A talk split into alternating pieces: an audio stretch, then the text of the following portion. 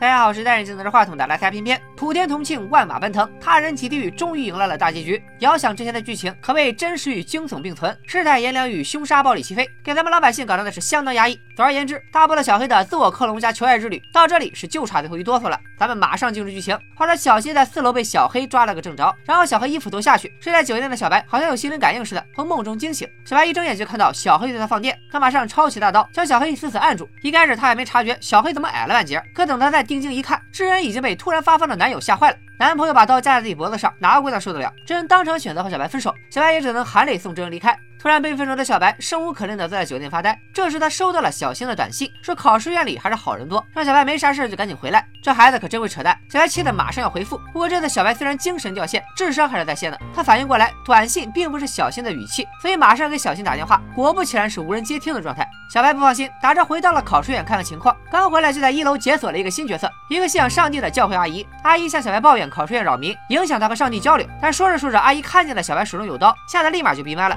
随后，小白小心翼翼。走进考试院，来到了三幺零房间，呼唤小新。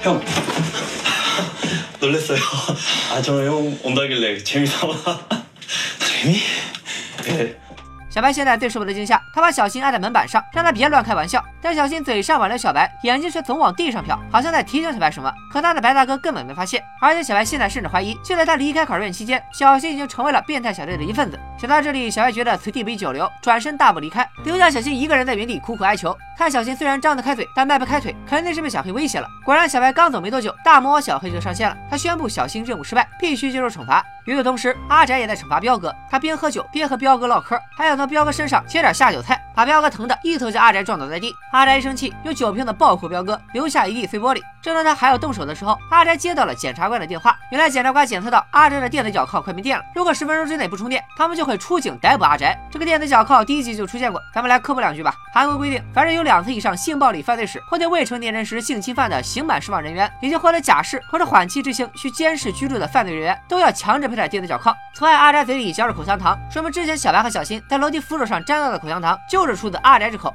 回看剧情，阿宅表面笑嘻嘻，心里卖卖批。挂完视频通话以后，猝不及防的冒出了一句中文：“该开点，你开点。”但是阿宅没想到包租婆也能听懂中文，她笑着说自己的前夫就是中国朝鲜族，而且前夫就是双目失明后从楼梯上意外摔下来死的。阿宅如果再不老实，说不定就会步前夫哥的后尘。对此，阿宅也只能用中文回应。疯就疯了吧。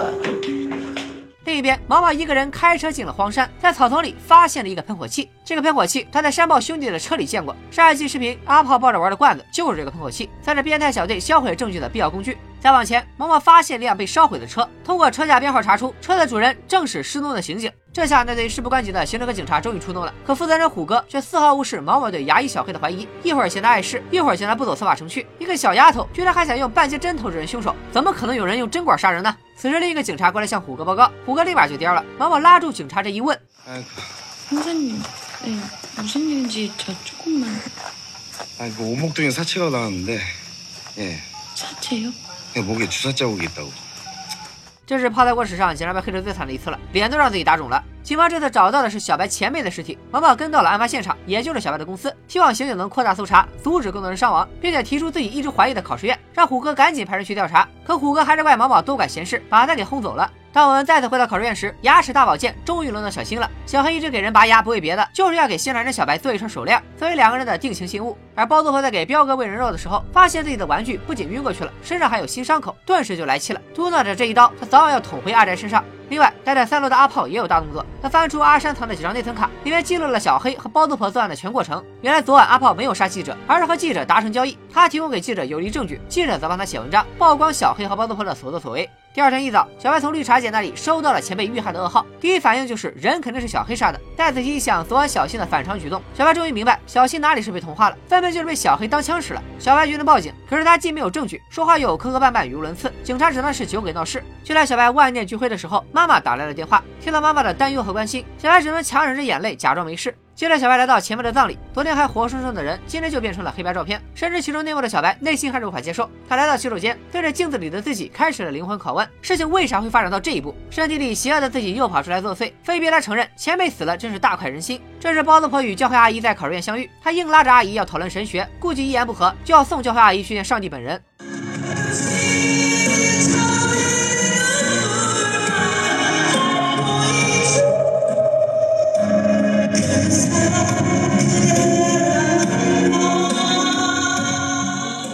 哎，说好的和主对话呢？怎么变我是歌手了？包租婆唱的如痴如醉，说自己小时候的梦想就是当歌手，还拉着教会阿姨和自己一起来了一首《塑料姐妹》二重唱。包租婆欢唱不停歇，小黑也没闲着，他正在给小新读睡前小故事，还是那本东野圭吾的《变身》。这本书本来是小白的，辗转来到小黑手上之后，就成了大毛最爱的睡前读物。故事读完以后，阿炮也清理干净了手术台。小黑说把小新留给阿炮当玩具，自己还有更重要的事要办，然后就挑了一把长刀出门了。小黑下楼时碰到朝阳哥回来的包租婆，他问包租婆去哪儿了，包租婆笑着说离开前要做好大扫除。想必教会阿姨是穷得极少了，而小黑也说自己要出去清理卫生，可见他们已经决定离开这个考试院，找下一个据点。包租婆还提到，是不是走之前得把那两人都处理掉？也不知道是要弄死被抓的彪哥和小新，还是要卸磨杀驴干掉阿宅和阿炮。而这时一无所知的阿炮，在和半死不活的小新独处时，终于放飞了自我。他说住在这里的最可怕的人其实是小白，还是小白早晚会杀光他们所有人。背后说人坏话也没啥意思。阿炮决定给小新一个逃跑的机会，让小新别来一起玩我抓你，如果我抓到你，我就让你上西天的游戏。小新被挑断了脚筋，跑不快，拖着残腿，好不容易走到四楼门口，正好撞上了天煞孤星包租婆。这一幕是不是似曾相识？三位阿姨当时也是刚逃出来就撞到了小黑。包租婆表面上把小新讨好，实际上却开心的给阿炮指出了小新的位置。小新溜出来的时候，还以为逃出了升天，没想到阿炮却在背后出现。包租婆也来了个前后夹击，小新 out。阿炮今天好事成双，他背着包租婆又来和记者做交易。在处秘密的见面地点，阿炮双手奉上内存卡，记者也答应今晚就是新闻。但坏就坏在记者创作灵感来了，谁也挡不住。阿炮刚走，他就在车上写起了稿子。你说你就不能回家再忙活吗？这也太敬业了吧！而且连车窗都不关。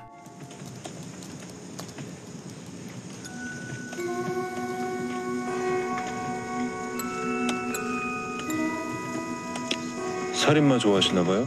看来小黑临走时说的有事要办，就是杀记者灭口。然后小黑情真意切的报了警，但脸上却根本没得表情。警察赶到案发现场时，鲜血已经染红了记者的尸体。这时候，刑警虎哥又出现了。他居然说，虽然记者和前辈是认识的关系，但杀死他们的凶手肯定不是同一个人，因为作案手法和凶器都不一样。这个推理能力我给负分。毛毛突然想到，住在考试院的小白可能是知情者，马上给小白打电话，小白却没接。他现在心情到了谷底，是啥也不想说。没走两步，小白居然遇见了当年一起当兵的老战友胖胖。胖胖二话不说就拉着他一起吃饭，开始忆当年的战友情。表示如果小白需要，自己可以无条件的帮助小白。小白就把自己在考试院的恐怖遭遇一股脑全部倒了出来。胖胖也不知道是单纯还是喝大了，居然也照单全收，都信了。突然，小白的手机响起，电话中传来的是知恩颤抖的声音，好像非常害怕。难道他也落入了小黑的手里？时间往回拨几个小时，就在今晚早些时候，小黑用前辈的手机给知恩发信息，把他约了出来，然后顺利拿下，扛回了考试院，就是为了威胁小白赶紧回到自己的身边。这一招也确实正中小白的要害，他必须回考试院救知恩，而胖胖也很讲义气的跟上了。来到考试院门口，小白打电话给毛毛，说他现在必须夜闯考试院救回自己的女友。毛毛一听那还了得，马上开始往考试院赶，临走还告诉男同事，如果联络不上自己，一定要来考试院找他。小白和胖胖放轻了脚步，鬼子进村一样进了考试院。但是三楼一片寂静，好像一个人都没有。小白先推开开自己的房门，笔记本电脑上显示我在等着你。接着他又推开阿宅的房门，没想到房间里空空如也，连阿宅最喜欢的美女海报也都撕干净了。等小白再返回来叫胖胖，胖胖这个猪队友竟然喝了包子铺的黑暗饮料，直接就晕菜了。你说你是有多馋啊？本来以为胖胖是个大神，结果却是个开服赠送的人头。